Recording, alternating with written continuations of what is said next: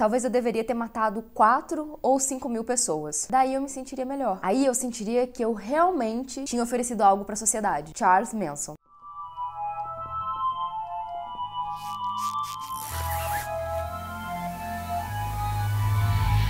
Bem-vindos ao Bu. E outras coisas. Eu sou a Mia. Eu sou a Cibele. E o seu nariz vermelho. Vai ficar tudo bem. Se vocês estão com dó aí do meu nariz de rena, dá um like, compartilha, se inscreva e chame um amiguinho para assistir. Vamos lá?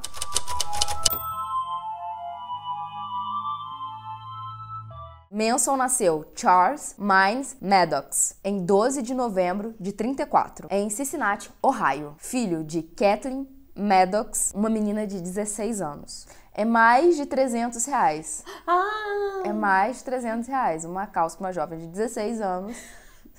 É mais de 300 reais. O Manson nunca conheceu o pai biológico. O Manson, do nome dele, o sobrenome, veio por conta do, de um padrasto que ele tinha na época. Então ele absorveu o sobrenome dele. Ele passou boa parte da infância dele com a avó materna, porque a mãe já tinha problema com álcool desde quando ele era pequenininho. Além do problema com álcool, ela tinha problema com outras drogas e ela estava sempre envolvida com algum tipo de encrenca, tipo furtos, roubos, etc, etc, etc. Entre setas, entre setas, entre, Entre setas. setas. E eu só fiquei muito ciente disso depois que uma amiga nossa do Rio de Janeiro veio aqui e aí ela estava muito preocupada com o celular dela para ela não sofrer furto.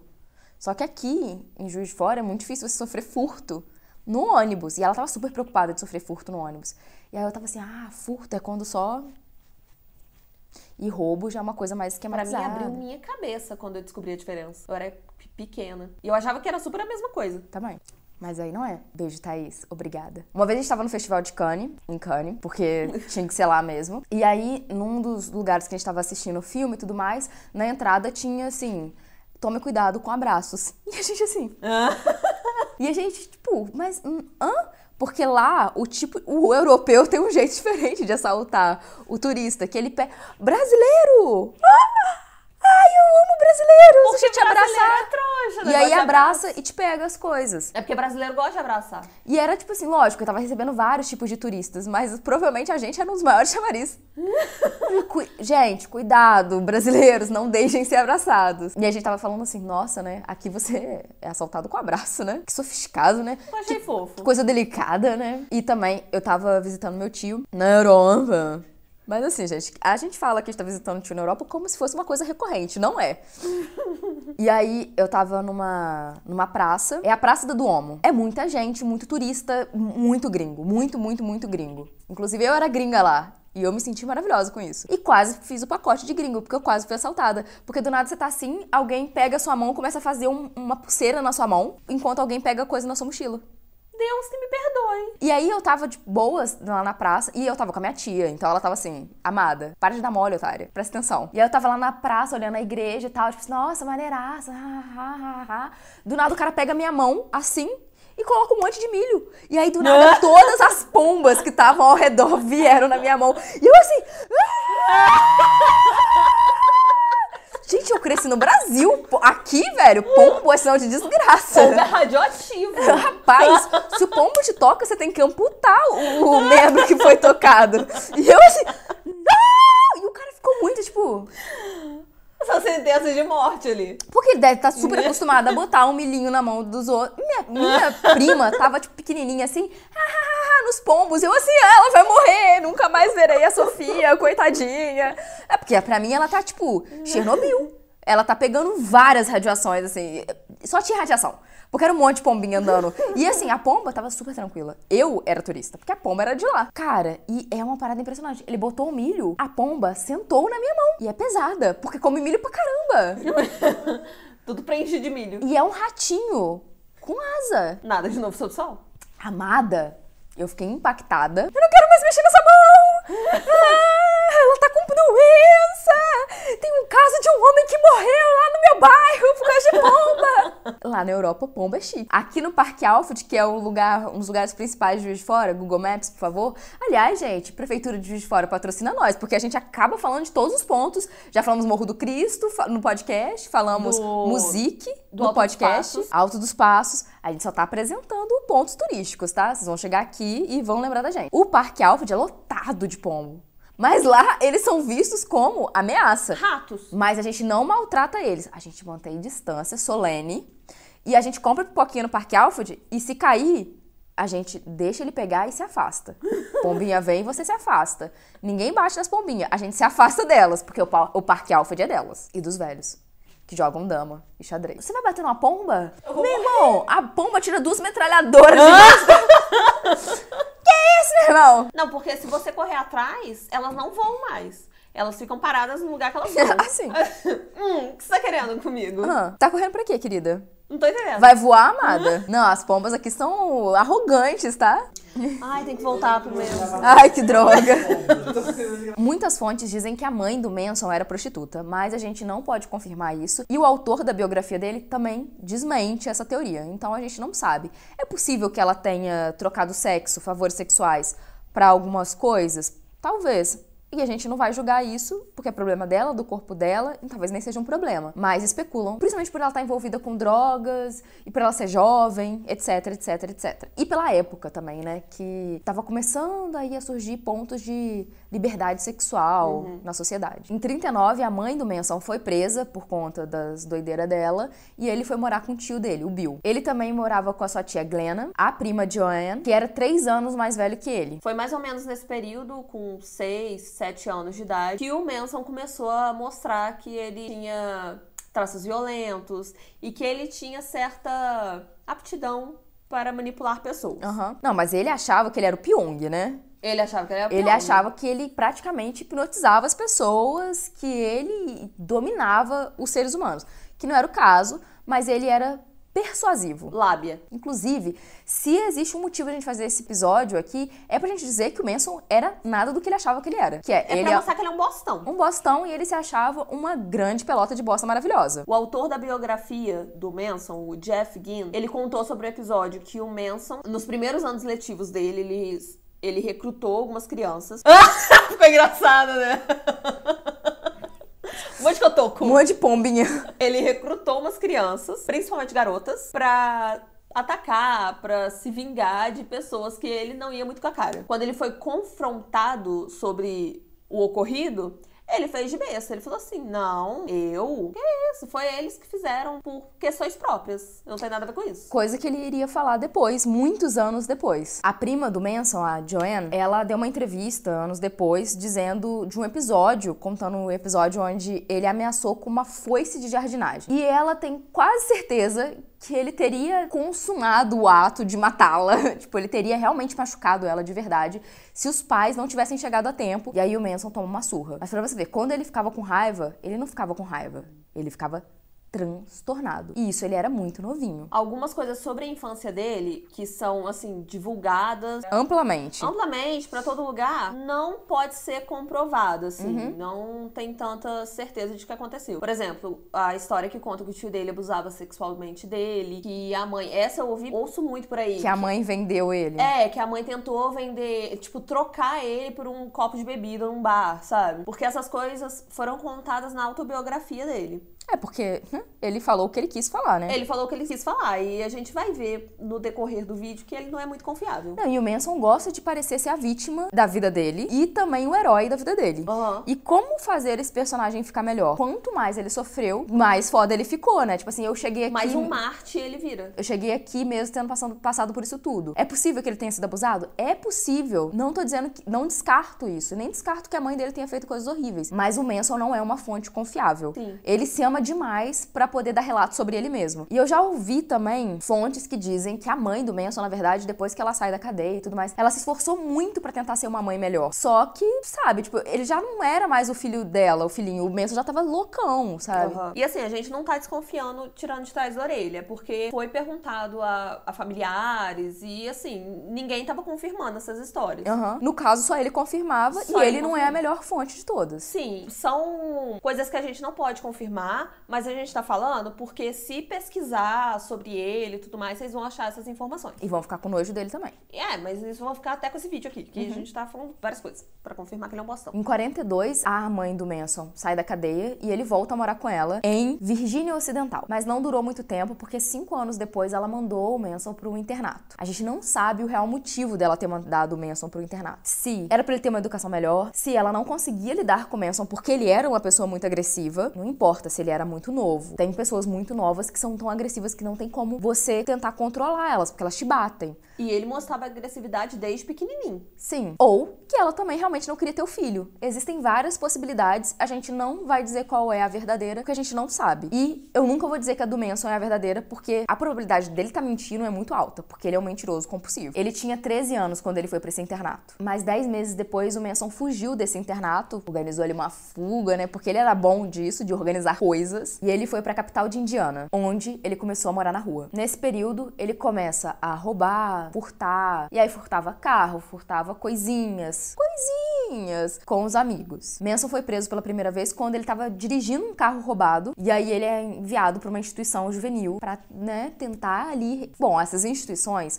na teoria, elas são feitas para tentar reparar um jovem. Na prática, muitas das vezes elas estragam mais. Mas ele foi mandado para lá. Essa instituição juvenil ficava em Washington. Lá, eles começaram a analisar o Manson, começaram a ter consultas com ele, começaram a ver qual era o perfil do Manson. E se descobriu que o Manson tinha um perfil antissocial. Então recomendaram que o Manson fosse para uma instituição de maior segurança na Virgínia. Lá, ele ficou até 1952. Um mês antes do Manson sair, tipo, ser liberado, a sentença dele foi estendida para 1955. Por que, que o Manson não foi solto? Porque pegaram ele no ato de estuprar um colega. Eu acho sempre muito difícil dizer que a pessoa é colega, colega quando né? ele faz uhum. uma merda dessa. Mas uma pessoa do convívio do Manson, ele estuprou esse menino depois de ter ameaçado ele com um objeto cortante. Ele foi solto em liberdade condicional em 1954. Aí ele conheceu a primeira esposa dele, que é a Rosalie Jean Willis, com quem ele teve um filho, o Charles Manson Jr. É porque o ego. É, não pode parar em mim. O casamento durou até 1959. O Manson não teve muito contato com o filho, inclusive o filho dele mudou o nome dele depois. Eu também mudaria. Eu mudaria super. E ele mudou como uma forma de se afastar da figura do pai. O triste é que ele cometeu suicídio em 1993. Pesado, né? É. Em 1960, o Manson é preso novamente, só que dessa vez por cafetinagem e por tráfico de pessoas. Ele é bosta em vários âmbitos, ah, né? meu amor, ele se não... pudessem mais coisa, ele também vai ser. Onde a criatividade foi, ele vai. Ele ele e a segunda esposa, a Leona Stevens, foram pegos transportando uma mulher para o Novo México, com o intuito de criar todo um esquema de prostituição. Ele foi enviado então para a prisão estadual da Califórnia e depois transferido para a prisão federal de Washington. A gente tem muita raiva dele. Na cadeia, ele aprendeu a tocar violão, aprendeu a compor. Se achou um ótimo músico. Sim, ele pensou, nossa, como que. Que dom é esse? Que isso? Isso é muito bom. Ai. Ai. O Jeff Ginn, que é o autor da biografia dele, que eu falei mais cedo, ele contou que na biblioteca da prisão ele conheceu o livro de autoajuda, que se chama Como Fazer Amigos e Influenciar Pessoas, e que provavelmente foi um livro muito importante para ajudar ele. Fazer amigos e influenciar Influ... pessoas. Muito bom, não preciso falar mais nada. E o Manson, ele literalmente copiava frases desse livro para falar com as pessoas. E a impressão que, que dava é que ele conseguia ler a mente dela. Eu acho que o Manson é aquelas pessoas. É um tipo de pessoa que é bem articulada. Ele não é muito inteligente, mas ele acredita muito em si. Autoestima é tudo, não é mesmo? Ele conseguia fazer as coisas com tanta confiança que as pessoas acreditavam, assim. Não é uma questão de super inteligência ou de ser um super humano. Ele e mentir simples... bem, né? Imagina, eu chego aqui e falo assim, gente, eu vou ensinar vocês como ganhar um trilhão de dólares. Eu tem um trilhão de dólares. Alguma pessoa vai acreditar que ela também vai conseguir fazer um trilhão de dólares. Obviamente é mentira, mas tem gente que vai acreditar e vai me dar dinheiro para aprender a fazer isso. Uhum. E o Manson era basicamente isso. Saindo da prisão em 67, o Charles Manson vai para São Francisco, na Califórnia. Era o ano do verão do amor. Saúde. O auge do movimento hippie, com manifestações em prol da paz pelo mundo inteiro. Ali, né, gente, guerra do Vietnã não dando muito certo, o pessoal pela primeira vez sacando que a guerra não dava em nada. Também uma primeira guerra sendo televisionada tipo, fortemente, as pessoas entendendo o que era guerra, que não tinha muito sentido, e ficando muito decepcionada com isso e querendo paz e amor e muito sexo. Vinho, tainha e muito sexo. Ele logo conheceu uma bibliotecária assistente. Ela trabalhava na Universidade da Califórnia. O Manson se mudou para casa dela, onde já viviam outras 18 pessoas. Nossa, coração de mãe. Oh. A maior parte dessas pessoas eram garotas de classe média que não tinha um bom relacionamento com a família. Foi nessa época que ele começou a se autodeclarar um guru. Ele falava que as pessoas que ouviam ele eram as reencarnações dos primeiros seguidores de Jesus Cristo. Nossa, a autoestima dele, assim, o teto não é o limite. Não é. Eu não sei como uma casa de 18 pessoas cabia o Manson com o ego dele, porque o Manson era pequenininho, na verdade um cotoco. Mas a autoestima dele, amado ego, não sei se aqui entraria. Não, não cabe. Eu ia ter que dar espaço, sair, gente, vamos sair aqui, porque o Manson vai estar tá entrando, ele vai ter que filmar e o ego dele vai ter que dar rec na câmera. Primeiro porque... que eu não estaria no mesmo lugar que ele. Primeiro que também não daria certo. Até porque o meu ego já cabe em uma situação aqui. o seu ego já ocupa. Ele também misturava no discurso dele elementos do budismo e da cientologia. O Tom Cruise seria um seguidor do Manson. E essas filosofias não eram muito divulgadas na época. Mas o guru era muito famoso já na época. Ser guru já era uma coisa, tipo, um hype da época. Daí ele começou a atrair cada vez mais pessoas, porque se não era tão difundido assim essas coisas, as pessoas achavam que ele era Deus nossa, que inteligentão. E, eram, e tem que entender assim, da onde que vem background dessas pessoas? Eram pessoas que estavam vindo de uma época super repressiva, gente, anos 60, sainha rodada, cinturinha marcada, cabelinho feito, impecável, spray, meninas perfeitas não peidam, meninas perfeitas não cagam, homens vão para vão, vão pro trabalho de maletinha que a mulher prepara e cuida dos filhinhos, que são bonecos. Era uma sociedade bem ainda pós Segunda Guerra Mundial, assim, onde a mulher tinha que retomar a feminilidade dela, tinha que cuidar do marido e tinha que restaurar a família tradicional americana. Quando vem o hype dos anos 70, que é o Peace and Love, e as meninas vão descobrir sobre sexualidade, sobre o próprio prazer e tudo mais, elas acabam ficando expostas também a caras que estão a fim de tirar proveito disso. Sim. E realmente foi, um, foi uma das coisas mais cortantes, assim, que a gente viveu. De vestido aqui, a gente passou a usar vestido aqui, sabe? De cerquinha branca, a gente passou pra morar todo mundo junto. Quando que uma sociedade capitalista quer que todo mundo more junto, dividindo coisas? Não quer. Uma sociedade capitalista não quer que isso aconteça. E foi uma época que aconteceu essas coisas, que tinham muitos grupos, que era normal que as pessoas ficassem todas numa casa só. Foi muito propício para caras estúpidos e mulheres também cometessem crimes, que as casas estavam muito abertas e as mentes também estavam muito abertas para receber muita coisa e ao mesmo tempo as meninas estavam conhecendo coisas novas. Isso ia agregar para o movimento feminista daqui a pouco, sabe? É, então, sem querer entrar em assuntos muito polêmicos e também misturar um pouco, tipo, essa coisa de ontem e hoje, a gente pode até ver o hoje, essa coisa da libertação do corpo, de ah, eu posso fazer o que eu quiser com o meu corpo e tudo mais, às vezes também tem caras que se aproveitam disso hoje Sim. em dia, porque a história não é evolutiva. É, isso a gente tem que tirar da mente, sabe? Ela é cíclica, né? É, e assim, não, não quer dizer que ontem tá, é menos evoluído do que hoje, sabe? Uhum. Não existe isso, gente. Tanto Tira isso da cabeça de vocês. Um cartaz que foi reproduzido do, nos anos 60 aqui no Brasil voltou a ser reproduzido em, em 2018, 2019 aqui no Brasil. Porque a gente não tá nem evoluindo, nem regredindo. A gente tá num círculo. A gente vai uhum. cometer os mesmos erros e os mesmos acertos. É, então assim, história não é evolução, fim. Então, hoje em dia, que a gente se considera que a gente tá mais tranquilo, com a cabeça mais uou, muito aberta. Cara, esse negócio de se mostrar mais, de liberdade sexual, que também tá em alta hoje em dia, tem caras que vão se aproveitar, sabe? E a gente tem que tomar os mesmos cuidados. Cuidado com o esquerdomacho. Né, exatamente. Resumo da ópera. Foi assim que começou a surgir a família Manson. Em 68, o Manson e algumas pessoas ali que ele conseguiu juntar para a equipe dele vão se mudar tipo para um rancho onde servia de gravações para filmes de Velho Oeste. Muitas dessas pessoas que estavam ali com Manson eram meninas e menores. Diana Leigh tinha 14 anos quando ela foi pro rancho. E 50 anos depois da experiência dela com Manson, ela expôs o que aconteceu naquele período. As meninas eram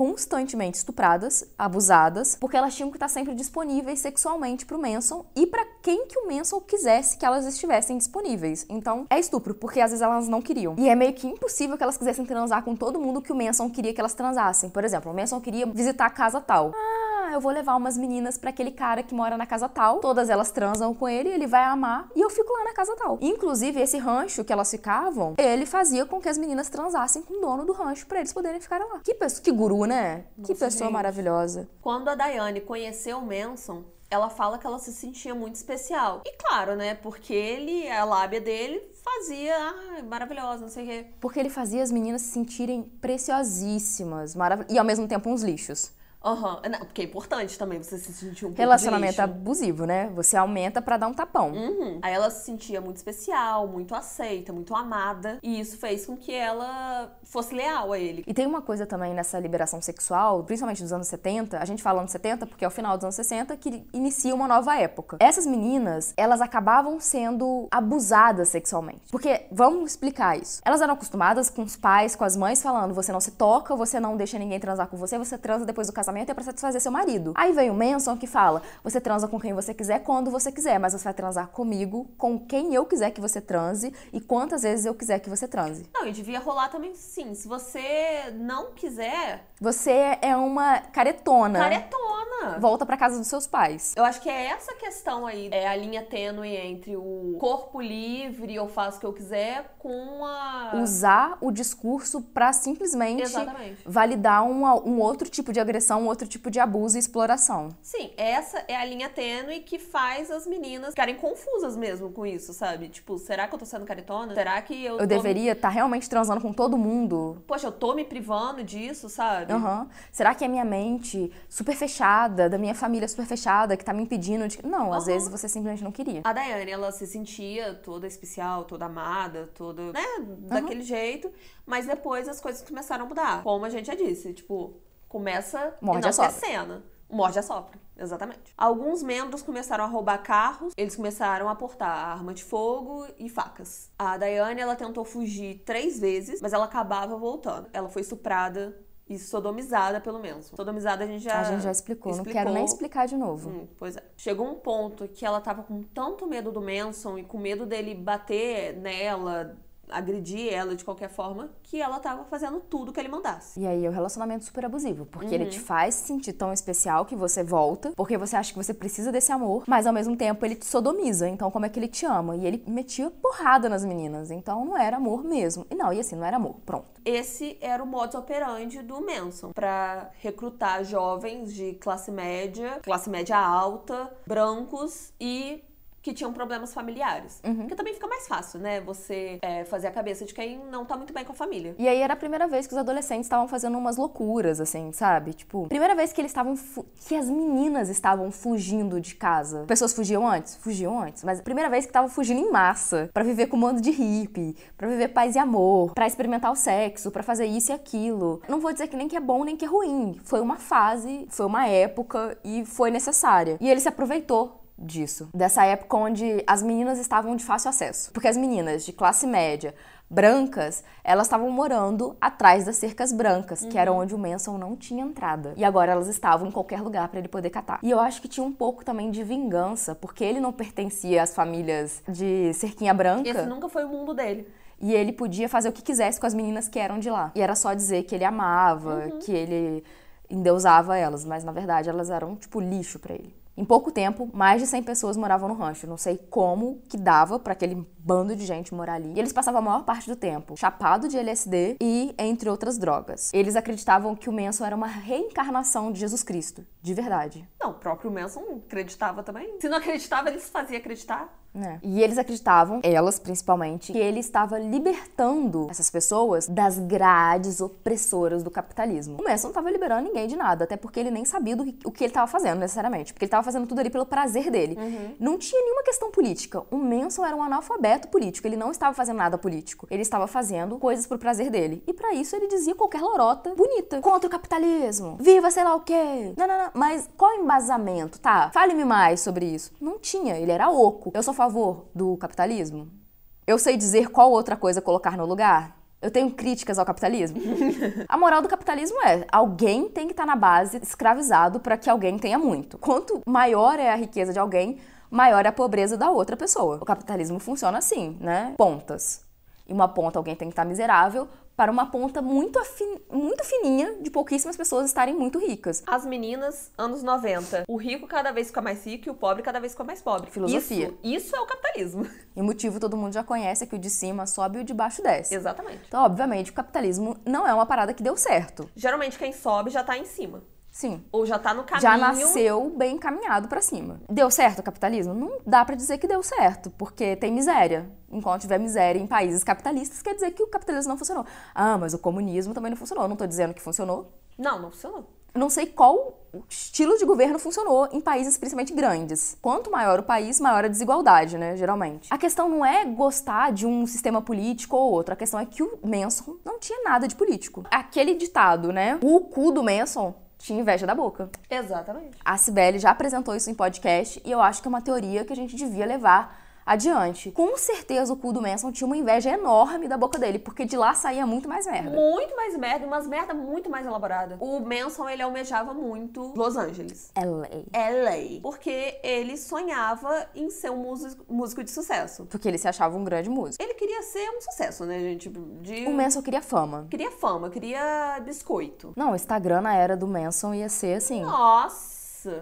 Foto de academia, tá pago. Foto da comida dele. Foto, sei lá o quê. Foto do cachorro. Ele ia ter um cachorro pra tirar foto. só- Gato. plantas, só pra tirar foto. Sim. Seria isso. Photoshop. Muito, afinando a cintura do Manson. E lembra que na prisão ele aprendeu a tocar violão, a compor, etc, etc, etc. Gostaria de esquecer qualquer coisa Não, sobre o Manson. Eu queria esquecer essa história inteira. Mas, Mas- lembro.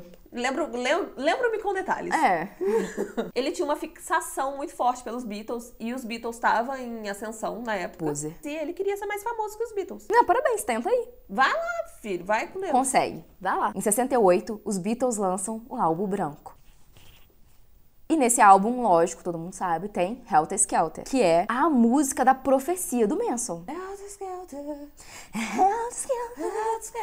O Paul McCartney diz que essa música é uma metáfora para a ascensão e a queda do Império Romano. Manson diz que não. Mas se Manson disse, É porque Paul está erradíssimo. Manson acreditava que Paul escreveu algo que ele não tinha completo domínio, lógico, porque a mente do Paul estava limitada e Manson conseguia enxergar além do terceiro olho que o Paul já tinha, porque o Paul já era iluminado por ter escrito. O Manson tinha um quarto olho, que era no... o terceiro tava na testa, mas tinha um outro. Ele acreditava que só ele, um único, cabeça do Exódia, o iluminado, que era capaz de entender as entrelinhas da música. E essa música falava de uma revolução onde os negros entrariam em guerra com os brancos e eles ganhariam. E eu acho muito bom porque o Manson é racista, mas na profecia Sim. dele os negros ganhariam. Mas também que, tipo, meio que, porra, os, os negros ganharam, a gente perdeu. É, Porque mas é o- meio que pra dar motivo pra. Vamos dizer, né? O Manson tinha uma suástica na testa, né? Sabe a pessoa que mora no Brasil e ela diz que ela é nazista? Assim, amado, não tem como você ser nazista. Você tinha que ser o quê? Ariano, né? Mas assim, sangue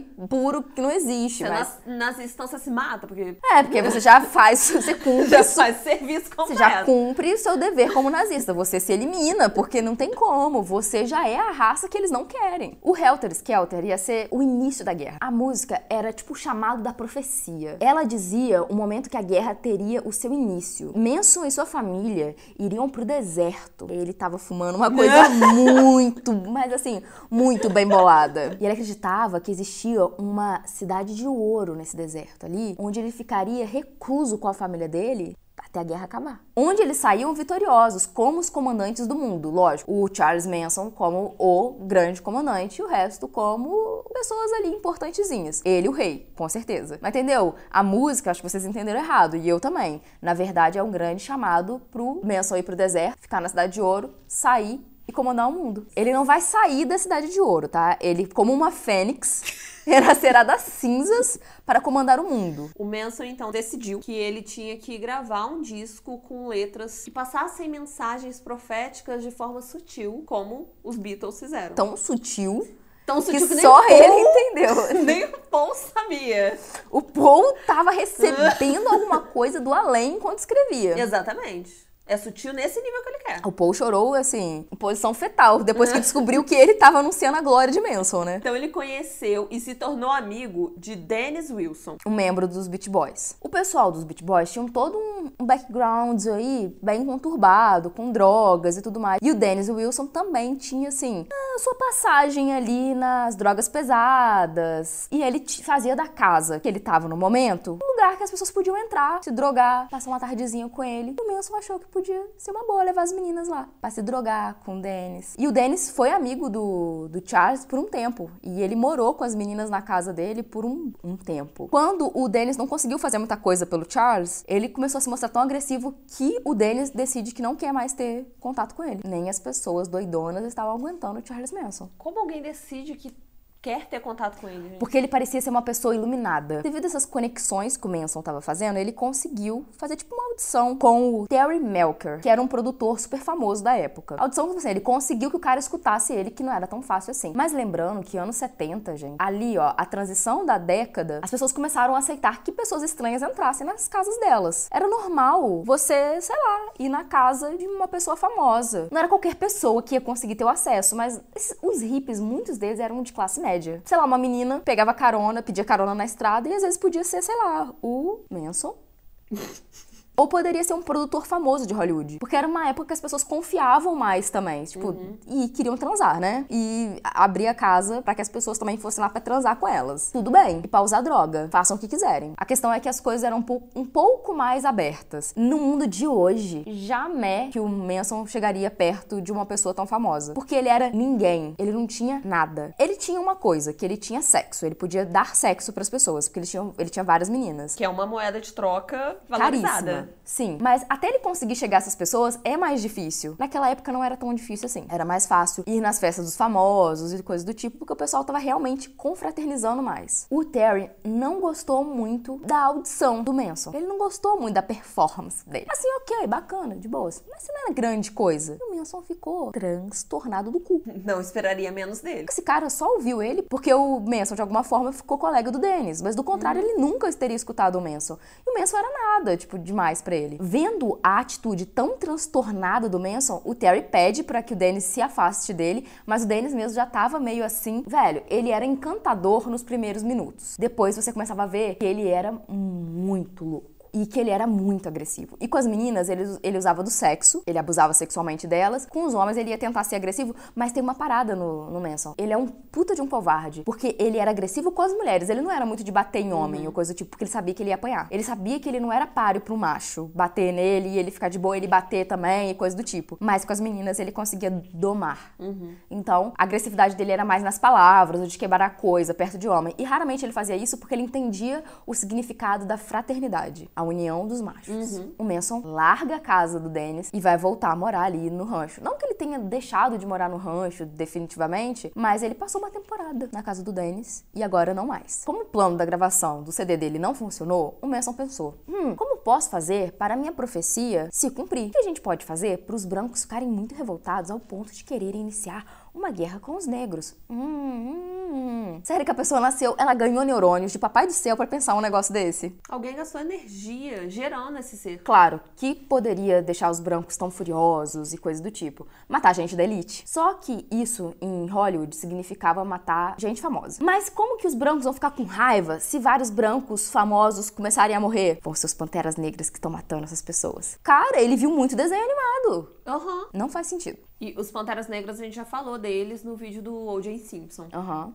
Que tá no card. que é um grupo super importante, é um movimento super importante. Ele tava afim de sujar o nome do movimento pra tentar causar uma guerra que só ia funcionar na cabeça dele, porque, gente, me ajuda. Olha a proporção da idiotice desse cara. É muito coisa de desenho animado mesmo. Sim.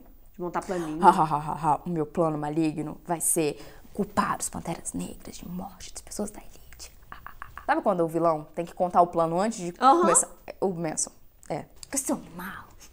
Você mata bem. Você mata bem. Então, o Manson tava pistoleira com Terry, o produtor, certo? Então, o que ele decide? Vamos fazer um plano de ir na casa da mansão onde ele morava. Essa casa que o Terry morava, o Dennis, pelo que me parece, também usava a casa vira e mexe. Então, o Manson vai lá e a gente não sabe muito bem se ele foi de cara pra, tipo, insultar o Terry ou pra tentar amaciar o Dennis. É a mesma casa que o Dennis usava, então não tenho certeza. Tem realmente essa abertura, por que que ele foi. Eu acho que ele ia lá pra lamber o cu mesmo, sabe? Pra Aham. pedir de novo. Só que com mulheres. Também mulheres, vocês não querem Meio que pra mulheres? se redimir, né? Porque errado ele já tava. E ele tinha feito um papelão, né? Aham. E ele tinha perdido a compostura. E ele tinha a postura de um líder guru, paz e amor. Ele tinha que se refazer. Muita gente acha que ele foi lá realmente já pra tiro, porrada e bomba no Terry. Tem gente que acha que ele foi lá tentar se retratar tanto com o Terry quanto com o Dennis. Só que esse pessoal rico, eles têm casa assim de veraneio, casa de temporada. E eles emprestam pros miguxos as casas de temporada de mansão que eles têm. Quando o Manson vai lá nessa casa conversar, bater o lero, dizem que o Terry não tá lá, nem o Dennis. Só que eu acho, de certa forma, que o Manson achou que os caras estavam tapeando e tava, não tava querendo receber o Manson. E ele fica mais pistola. Quem tava lá? A Sharon Tate, que tinha 26 anos na época e tava grávida do Roman Polanski. Tava grávida de oito meses, não é? Um dia a gente vai fazer um episódio só do Roman Polanski, gente. Sharon Tate era uma atriz já muito famosa na época, era conhecida especialmente pela sua beleza, mas pesquisem mais sobre a Sharon Tate. Ela era muito mais do que bonita, ela era uma boa atriz, parecia que ela era uma pessoa muito massa mesmo, uma menina bacana, de verdade. Então, no dia 9 de agosto de 1969, o Manson manda quatro membros da família Manson para ir até a casa. O único que sabia do plano completo era o Tex Watson.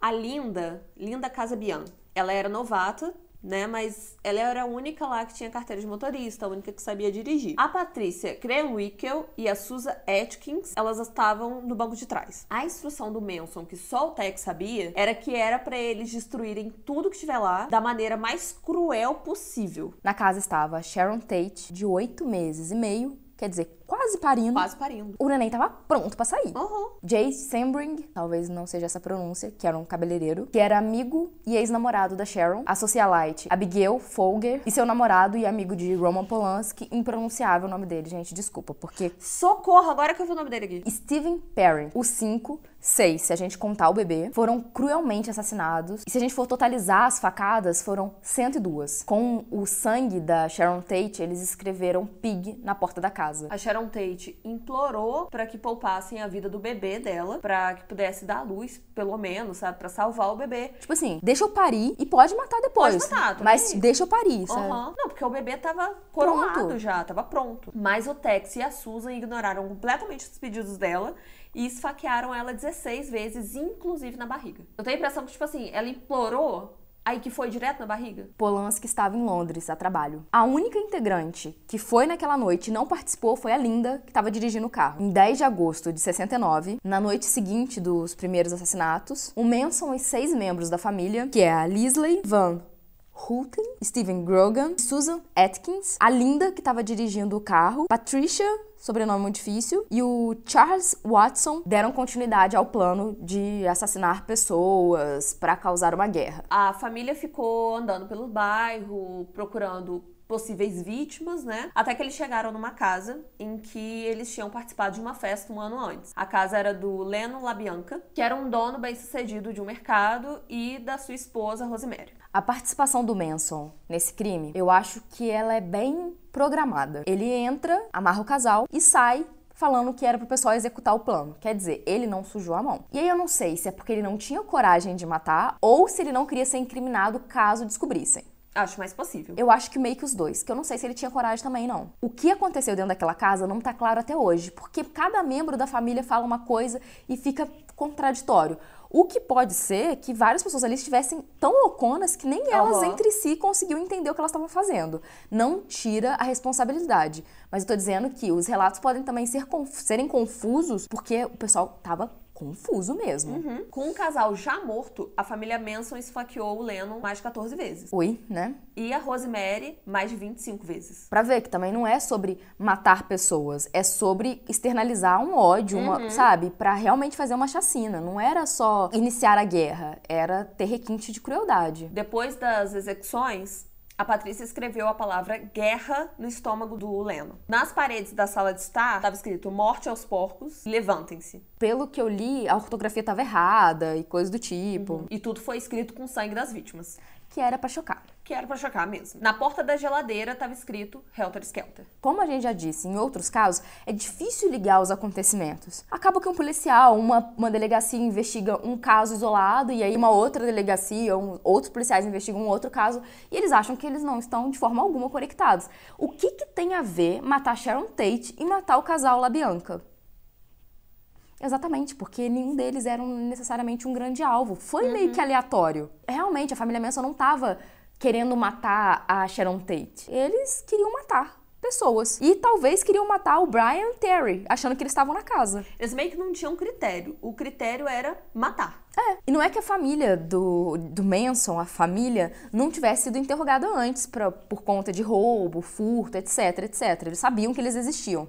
Eles tinham passagem, mas não conseguiam ligar uma coisa a outra. Porque uma coisa é você roubar, outra coisa é você matar com 25 facadas e matar uma mulher grávida, uhum. totalizar 102 facadas, num, sabe? São coisas diferentes. Quatro meses se passaram até que a Susan Atkins, ela matou a Sharon Tate. Uhum. Ela estava na cadeia por outros motivos e ela começou a se gabar por ter participado do homicídio de uma pessoa famosa. Ela começou a se gabar, contar para as detentas. Porque eu acho que na prisão, assim, você é nada, né? Uhum. E aí, o que, que você pode falar para contar vantagem? Matei a Sharon Tate. Sabe aquele crime que ninguém uhum. sabe dizer? Eu. Só que imbecil, né? Imbecil. Porque as companheiras de cela dela denunciaram. Obviamente, você, você ganha acordo denunciando Sim. as pessoas, sabe? Você no X9. Uhum. Eu não ia deixar passar. Diminuir minha sentença? Tô falando. Sim, com certeza. E quando a Susan foi interrogada pela polícia sobre isso, ela confessou tudo sem resistência. E os julgamentos dos outros participantes da seita foram à parte. As jovens acusadas, elas foram para o tribunal felizes, de mãos dadas, cantando. E aí, anos depois, elas iriam confessar que o Manson tinha orientado que elas atuassem daquela forma. Além disso, para criar mais né, o marketing pessoal, o rebrand que o Manson estava fazendo naquele momento, ele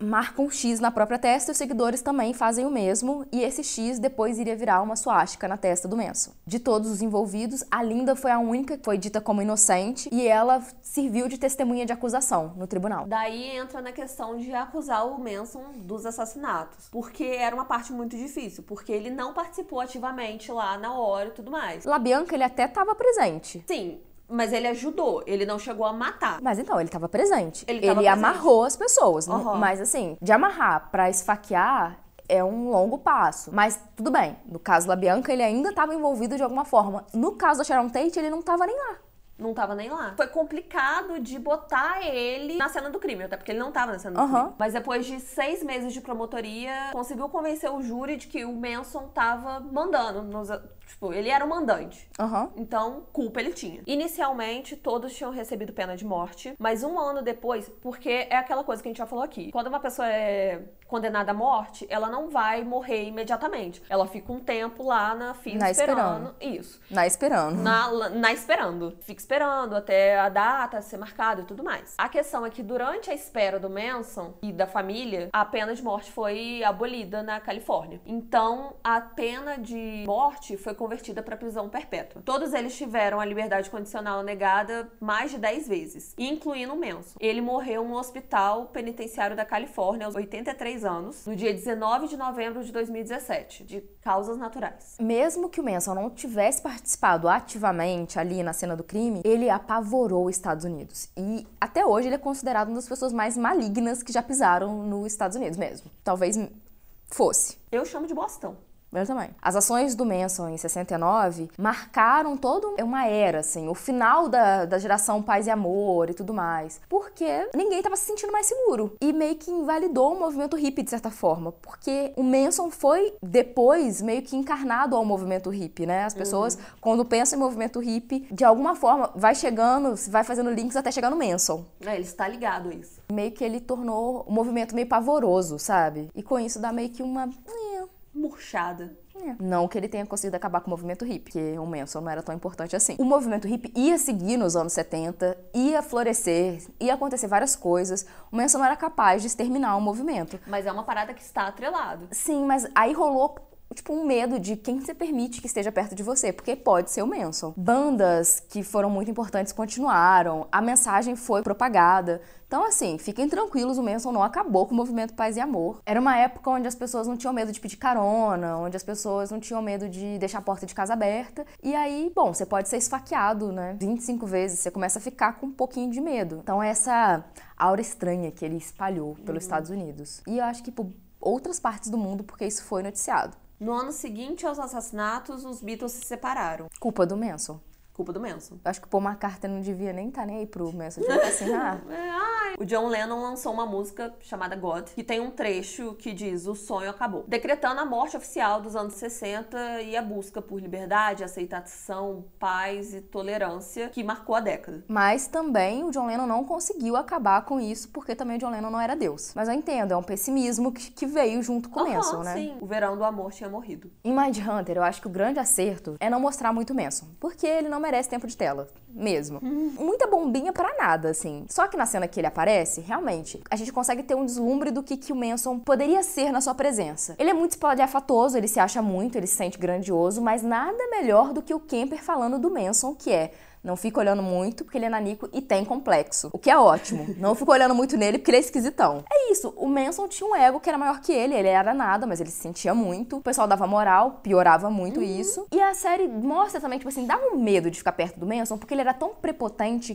que, por mais que você tentasse diminuir, ele continuava bancando. Só que ele era péssimo com a questão de baixar a autoestima dele. Então, quando alguém tenta dar um, uma pisadinha, ele começa a ficar agressivo. O Manson, na verdade, era um farsante, um cara que enganou várias crianças, adolescentes de classe média que estavam procurando um guru. Como vários outros fizeram. Ele não é nada especial. Na série, o Bill, o policial que tá ali muito interessado no Manson, por conta de questões internas da série, que eu não vou dar spoiler, ele fica instigado por coisas que o Manson fala. Uma das coisas tem a ver com, por mais que o Manson tenha manipulado a família dele, quanto que eles não queriam de fato fazer aquilo? Eles foram tão doutrinados ou eles só abriam um espaço para que eles pudessem fazer o que eles já queriam fazer? Surge o questionamento. As pessoas já nascem assim ou são transformadas pelo meio? A gente não sabe a responder. gente não sabe. Inclusive, já falamos em, outro vídeo dessa temporada. Não vamos responder isso porque não tem resposta. Porque a gente não sabe. É tudo especulação, tudo que a gente acha. E o personagem Bill tá nesse questionamento aí e tudo mais. Assim como a Eva, de Precisamos Falar sobre o Kevin. Inclusive, temos um podcast sobre. Tá no card aqui, inclusive. Não, e esse pensamento, se a pessoa nasceu má ou não, ou coisa do tipo, ele é recorrente na humanidade. Uhum. Porque é difícil explicar por que, que a gente faz coisas tão horríveis. O Manson realmente estudou, ele se aperfeiçoou em persuadir pessoas, ele manipulava essas meninas. Sociopata e, e estuprava e etc. Não, que ele é um narcisista, e isso dá para dizer que sim, Uhum. com certeza. E que ele conseguia manipular essas pessoas, isso Também. é certeza também. Mas aí fica o questionamento: até onde a persuasão dele vai até chegar num nível de dar 16 facadas numa mulher grávida de 8 meses? As pessoas que mataram, elas são responsáveis pelos crimes que elas cometeram. No finalzinho mesmo ali, você é que decide que vai fazer ou não. E elas decidiram que iam. A gente pode questionar isso pra sempre, mas elas são culpadas sim. Pronto, acabou. Sim, tanto que pagaram. Se você estivesse aliciando uma criança que não tem discernimento nenhum, aí eu diria que a criança não teria culpa, porque ela não sabe distinguir mesmo o bem do mal tão bem quando pequena. É porque a criança tá na fase de aprender o que é certo e errado. E ela te obedece. Aham. Normalmente. Se fosse uma criança, eu diria que a criança não teria culpa. Só que são adolescentes. Muitas das pessoas que ele pegou pra seguirem a ele eram adolescentes. Então também não são pessoas que estão completas. Ninguém tá completo, né? Hum, é. A gente vai evoluir pro resto da vida. Mas são pessoas que são sugestionáveis demais. É uma fase de você tá ali pegando referências e coisas do tipo. A questão é, são culpados? São culpados. Tem uma série na Netflix que é Aquarius, que fala sobre o Manson e eu não recomendo. Beijo. Você resumiu esse parágrafo, é isso? Maravilhoso. Se vocês quiserem ler sobre o caso, é, a gente tá recomendando Helter Skelter, que é do Vincent Bugliosi, é assim que fala? Ah, agora Talvez. é, agora é. Que foi o promotor do caso. E Manson, a biografia do Jeff Ginn, porque esses dois foram os maiores pesquisadores da vida do Manson. Ai, coitados, né? Coitados. Coitados, porque, né, você precisa ter uma paciência, um saco pra aturar. Nossa, não vou mentir, precisa. Não vou mentir, eu acho que isso aí é o purgatório da pessoa. Sim, já pagou todos os pecados. Ih, já vai direto pro Vai céu. direto pro céu. De elevador. Pra não subir escada. Também vale a pena ler o livro da Diane Lake, Membro da Família. Minha História de Charles Manson. A vida dentro do seu culto. A escuridão que terminou os anos 60. E uma dica pra quem quiser assistir uma parada boa, não sobre ele, porque não é sobre ele. Não vá assistir esse filme achando que é sobre o Manson, gente. Ninguém quer ver um filme sobre o Manson, por favor, não queiram. Que é o Era uma vez em Hollywood. Que é maravilhoso, que na verdade é um- uma ode ao cinema, principalmente cinema de Velho Oeste, cinema mais antigo. É maravilhoso. Passa ali pela família Manson, mas não é o foco do filme. Se você está procurando um filme que mostra o assassinato da Sharon Tate, que vai falar sobre esse caso, nem pegue para assistir porque não vale a pena. Não é sobre isso. O Manson aparece ali e é o mesmo ator de Mind Hunter porque ele atuou tão bem que quiseram reaproveitar. Ele é maravilhoso mesmo. E o Manson aparece super pouco, que eu amo. Quer dizer, não dá biscoito pra esse merda. Que não merece, já teve demais. Eu tenho minhas queixas sobre Tarantino, eu tenho minhas queixas sobre vários homens, né? Diretores, então, vários. Mas o filme é realmente muito bom. A Ana deixou uma curiosidade que é: os Estados Unidos ele não tem o título de pai do capitalismo à toa. Porque a rota que a família Manson fez ali para assassinar Sharon Tate e o casal LaBianca é um tour, tá? Tá de parabéns, hein? Vai direto pro inferno. Eu não acredito que esse vídeo acabou. Eu tô muito feliz. Não porque a gente não gosta de falar com vocês, mas é que a gente não gosta de falar do Manson. Essa é a conclusão. Nunca mais eu vou falar do Manson aqui. Agradeço a Ana que escreveu esse roteiro, porque ninguém queria escrever sobre o Manson. Deixem aí nos comentários o que vocês acham do Manson. Porque é interessante assistir um vídeo falando sobre ele? Às vezes é, né? Eu não fiz esse vídeo à toa. Eu acho que alguém vai gostar de assistir, coisa do tipo. Não, é porque tem pessoas que se interessam mesmo. Não, eu já Tipo, assisti vídeos do Manson. Não, então, teve uma época que eu assistia muito porque eu não conhecia o caso. É porque é um caso também muito falado. Então, chega um momento que a gente enche o saco. Assim, eu não gosto de ficar sabendo mais sobre o Manson. Eu acho que é uma coisa muito curiosa o assassinato da Sharon Tate e do casal LaBianca. E pra você saber o que aconteceu com eles, você tem que ficar sabendo do Charles Manson. E aí é esse saco de ter que saber quem ele é. Mas assim, eu espero que vocês tenham gostado. Inclusive, compartilhem, deem like. apesar da nossa cara, foi feito com carinho. Não, e eu achei que ia ser muito mais doloroso gravar. Até gostei, porque eu pude criticar o Charles Manson. Na verdade, eu gostei de gravar esse vídeo, porque eu critiquei ele o tempo inteiro. Por isso não tem conclusão. A conclusão é essa. Eu odeio o Charles Manson. Eu também. Um beijo. E todo mundo aqui odeia. Um beijo pra vocês. Deixem likes, comentários. Você do podcast, vem pra cá. Você do YouTube, vai pro podcast. Hashtag Bu e outras coisas. Quinta Bu. Redes sociais, sigam em todas. Por favor, todas elas. Porque, gente, a gente falou do Charles Manson. Olha só, merecemos. Tá bom? Até terça-feira com podcast e quinta com um episódio novo. Tchau pra essa temporada também, tá? É verdade. Esqueçam isso daqui. Acabou a televisão. Inclusive, não sabemos como vamos fazer. O que, que a gente vai fazer com essas televisões? A gente tá tentando aí doar. Vamos sortear a TV. A gente tem que levar isso pra casa, a gente tem que dar um jeito em todas essas televisões. Se você tiver precisando de uma TV de tubo, coisa do tipo, chama nós. Beijo, gente. Vamos Beijo, sortear gente. uma TV mesmo. Vamos sortear, gente. Vocês querem uma TV? 29 polegadas. Mas vocês pagam o frete. Ah, por favor, porque, nossa. Tchau. Beijo. Beijo. Até terça. Acabou. Acabou o programa.